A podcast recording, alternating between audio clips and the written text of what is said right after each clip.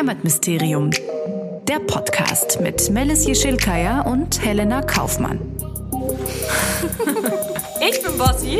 Du bist Bossi. Ich bin Bossi. Ja, schon ein bisschen. Wie? Ein bisschen. Warum? Wann?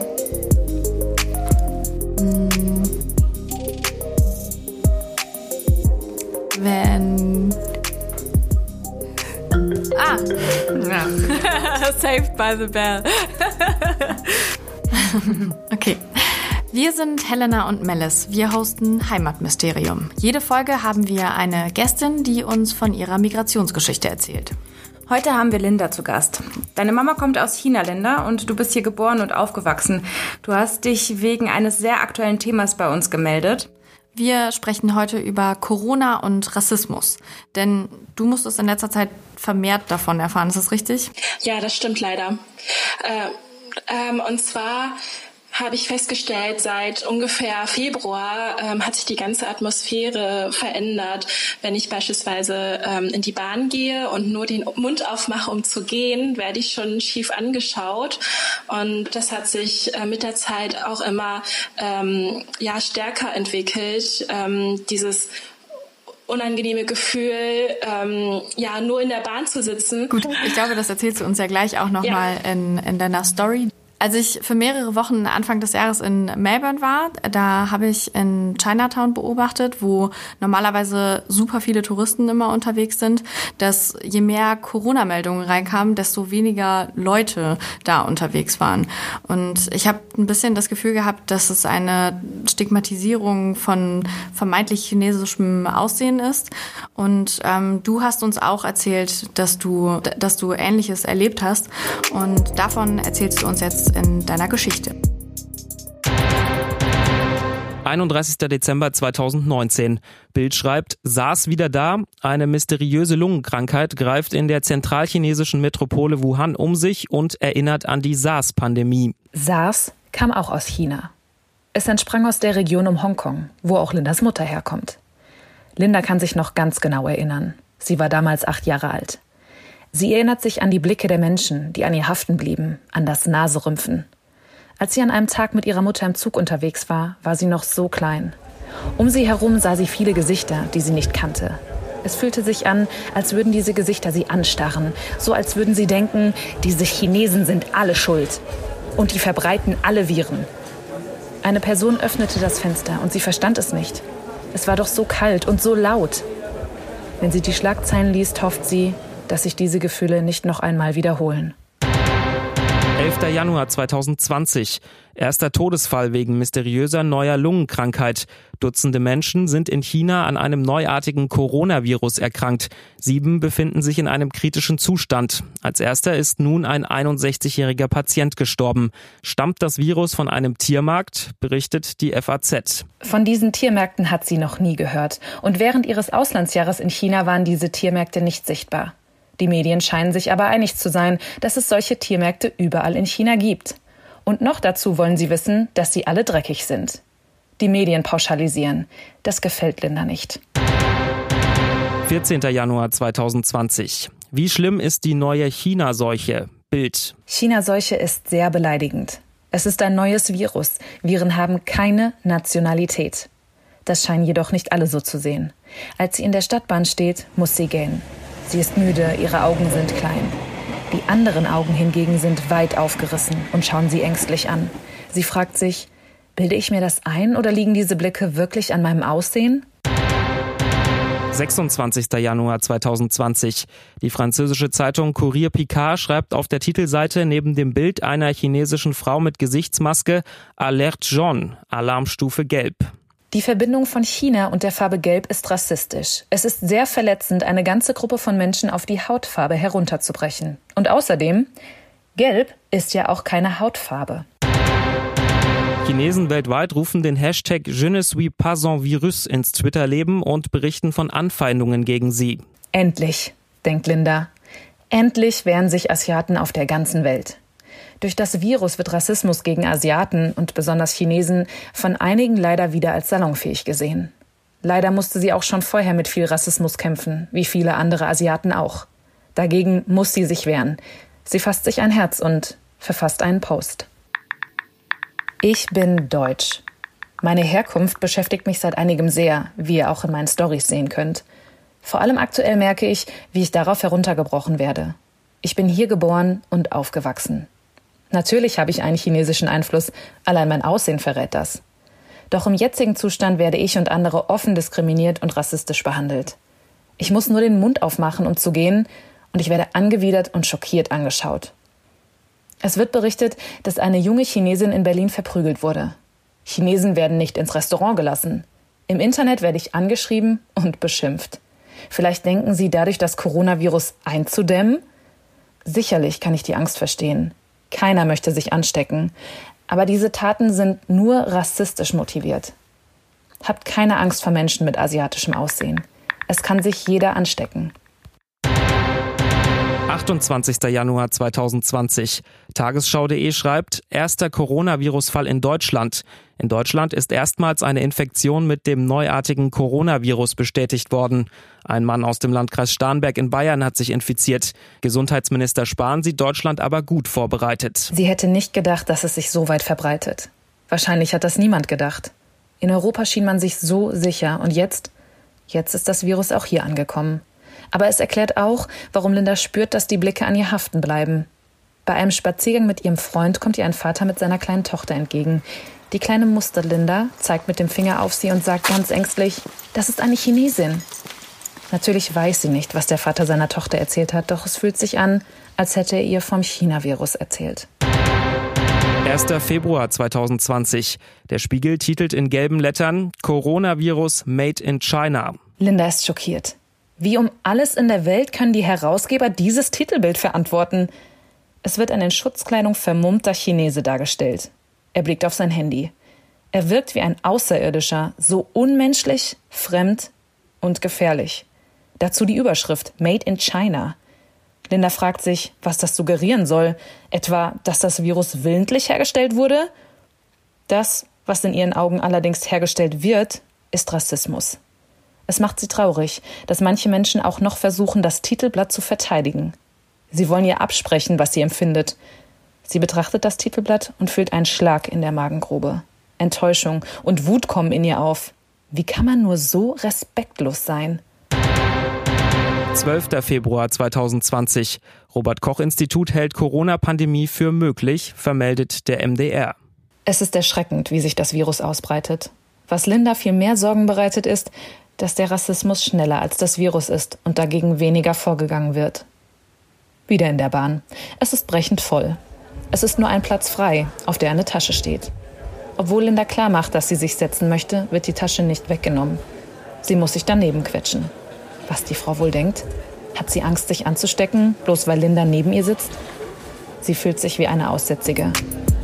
Als würde sie nicht dazugehören. Dass sie Deutsche ist, sieht natürlich keiner. Wie du gerade schon gesagt hast, du hast über SARS gesprochen. Das war im Frühjahr 2003. Und ehrlich gesagt, ich kann mich nicht mehr daran erinnern und du aber schon, wie wir jetzt gerade gehört haben. Das wird ja vermutlich daran liegen, dass wir beide das ganz, ganz anders wahrgenommen haben. Also du hast ja gesagt, dass du damals schon diese wertenden Blicke auf dir gespürt hast.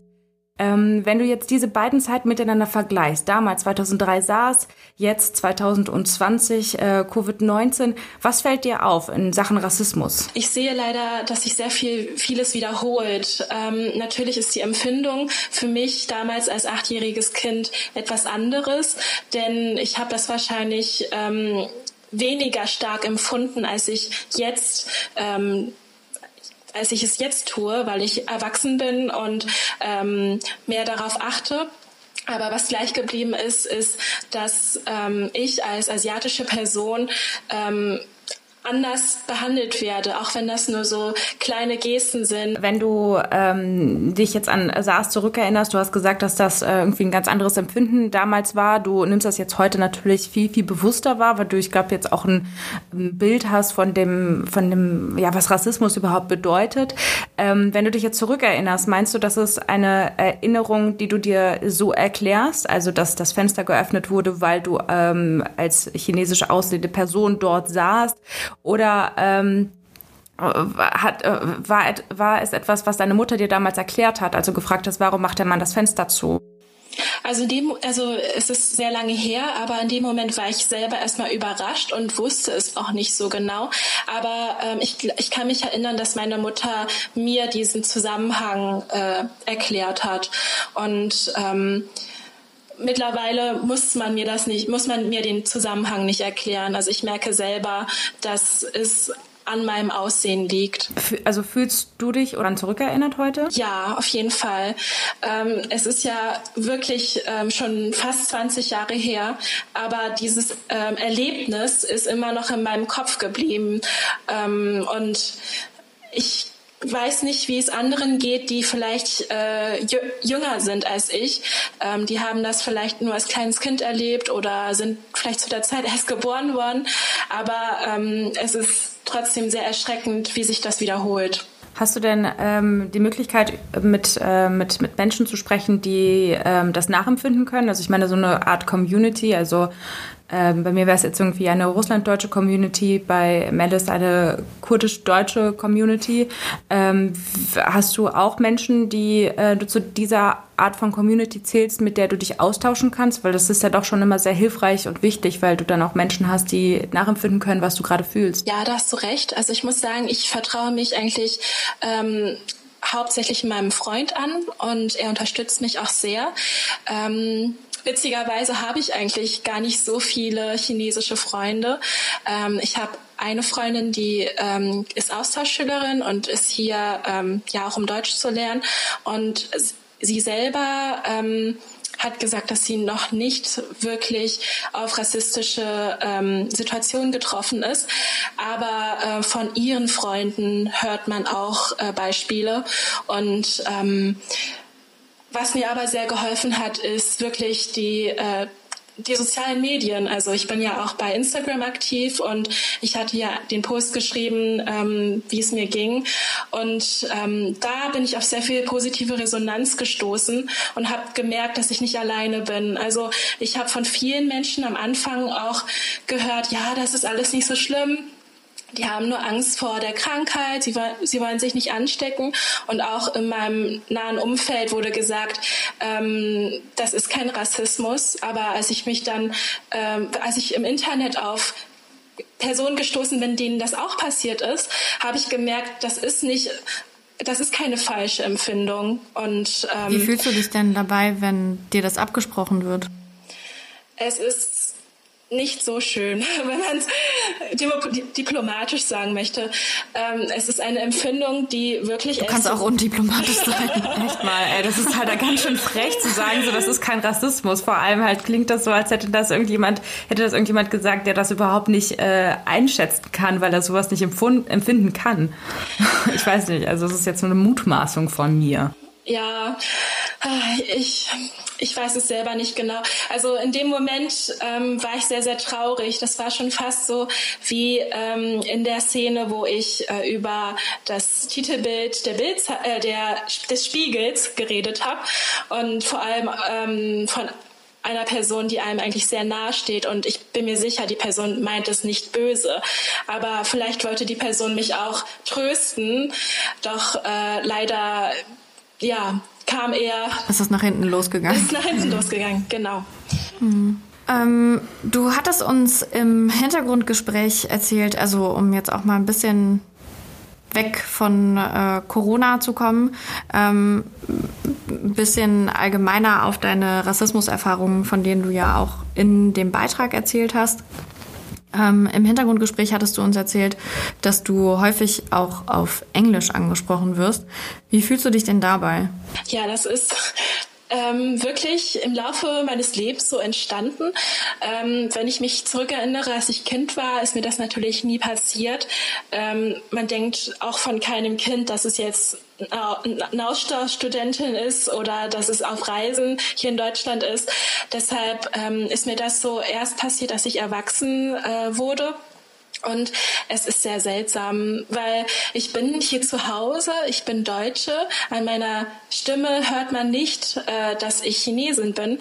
Ähm, aber ähm, wenn ich in der Öffentlichkeit stehe, sieht man ja mein Aussehen. Es gab die vor kurzem, also letztes Jahr, eine äh, Bürgermeisterwahl in Hannover und äh, vor der Uni stand ein der Bürgermeisterkandidat und ich habe mich sehr gefreut, weil ich diesen Kandidaten kurz vorher in der Briefwahl gewählt hatte, aber ich musste schnell vorbei, also habe ich ihm nur ähm, ein Lächeln oder mehrere äh, erfreute Blicke zugeworfen und bin dann vorbei gehastet, aber habe dann ähm, ja länger dorthin geschaut.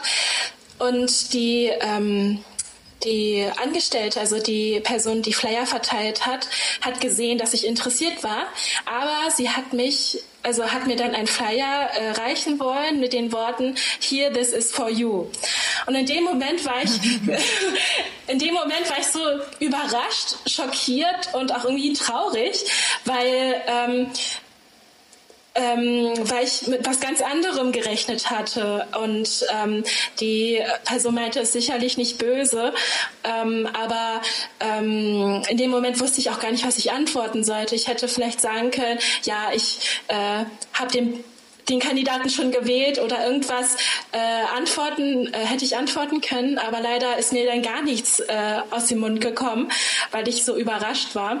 Aber äh, diese eine Szene hat mich halt äh, schon lange verfolgt und ähm, das war halt so quasi die Spitze des Eisberges, weil mir das viel häufiger passiert als äh, nicht nur dort. Für, für die Leute, die dieses Gefühl überhaupt nicht kennen, warum ist es so schlimm? Auf Englisch angesprochen zu werden, obwohl man hier geboren und aufgewachsen ist? Ich bin eigentlich Deutsche, aber ich würde am liebsten das eigentlich weglassen, denn ähm, ich bin hier aufgewachsen und äh, beispielsweise kann ich alle Kinderlieder auswendig, alle deutschen Kinderlieder auswendig und gar keine chinesischen.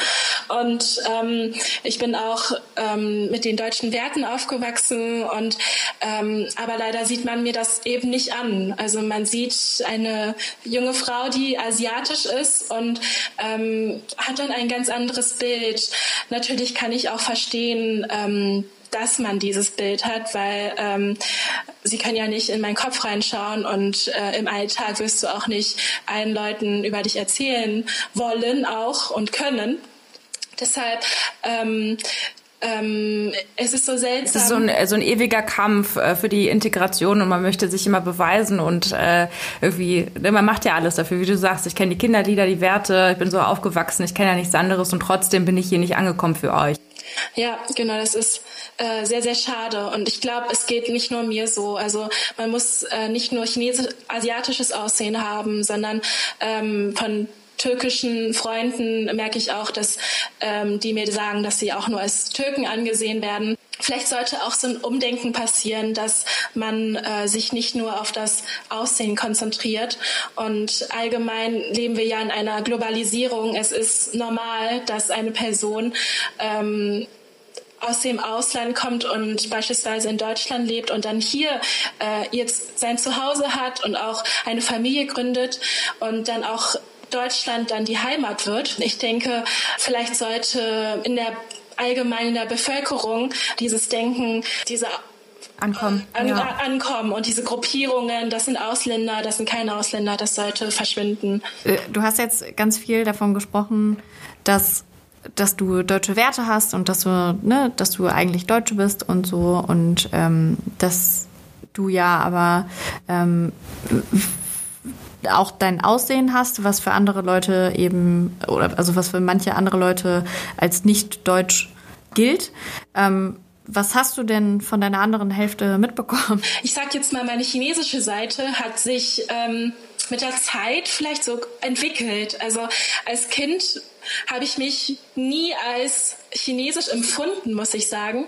Ähm, dadurch, dass man ähm, ja vielleicht als Kind ja eine andere ähm, äh, Sichtweise, also ein anderes Empfinden hat und äh, man hat, man überdenkt viele Sachen vielleicht nicht so wie ein Erwachsener.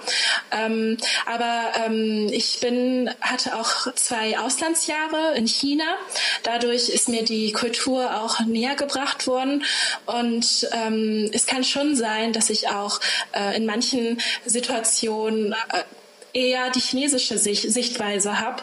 Ähm, aber ich denke, das ist auch vielleicht was Gutes, wenn man beide Kulturen kennt. Ich finde, dass das was sehr, sehr mh, mm, Wertvolles ist. Also wie soll ich sagen, meine Eltern sind ja beide nicht in Deutschland geboren, also äh, türkisch-kurdisch und ähm, in, also das macht mich ja, ich weiß nicht, ist dein Vater Deutscher? Ja. Okay, das macht mich ja dann in diesem Fall quasi noch weniger deutsch als dich. Ne? Also wenn man das mal herunterbricht auf die Sichtweise vieler Menschen. Die Gene. genau, die Gene.